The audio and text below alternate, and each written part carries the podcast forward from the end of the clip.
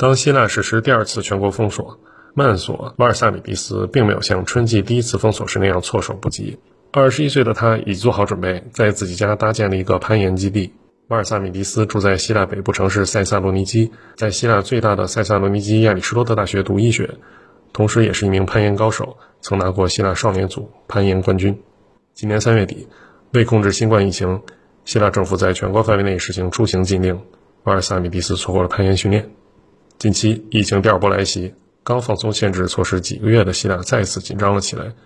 希腊政府宣布，为避免出现医疗系统无法承受的压力，自十一月七日起，全国再次进入封锁状态。封锁为期三周，商店、餐馆关闭，禁止境内不必要的跨地区旅行。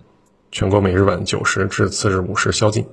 瓦萨米蒂斯告诉新华社记者：“汲取第一次封锁期间的经验，这次我做好了规划，可以在家中进行全面的训练。”他在居住的公寓客厅给自己建造了一面攀岩墙。碍于室内空间狭小，攀岩墙只能建在客厅沙发背后的墙壁上。瓦尔萨米蒂斯选取了若干不同大小、不同形状的木块，将它们安装在已经钉靠于墙壁上的整块木板上的不同位置，形成攀岩时所需要的把手点或踏足点。挪开沙发，腾空攀岩墙前的地面。放置好防跌垫，完成这些前期准备后，瓦尔萨米蒂斯徒手抓住把手点，一跃而起，攀上墙壁，开始了训练。瓦尔萨米蒂斯十年前开始接触攀岩运动，那时十一岁的他住在希腊北部城市科桑西，是一名游泳运动员。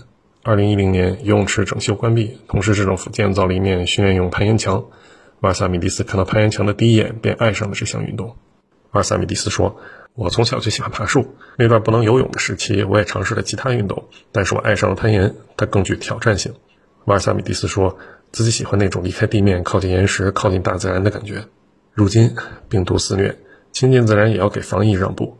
瓦尔萨米蒂斯所居住的塞萨洛尼基是希腊第二大城市，有一百一十万人口。进入秋季以来，这里已成为希腊境内疫情增速最快、病例最多的地区之一。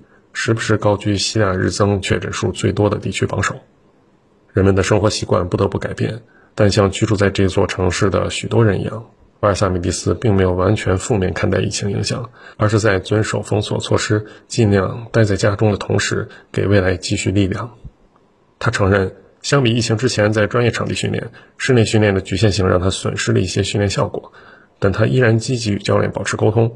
尽量按照疫情前的培训日程来安排室内训练。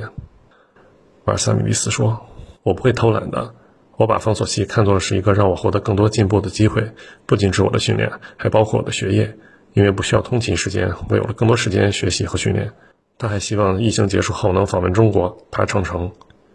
他说自己曾看到过一些在中国岩石洞穴地区举办的攀岩活动，景色十分壮观，自己也想尝试一下。有意思的是。新华社记者对瓦尔萨米蒂斯的英文报道在海外社交媒体上得到较多关注，外国网友纷纷留言表示敬佩或羡慕。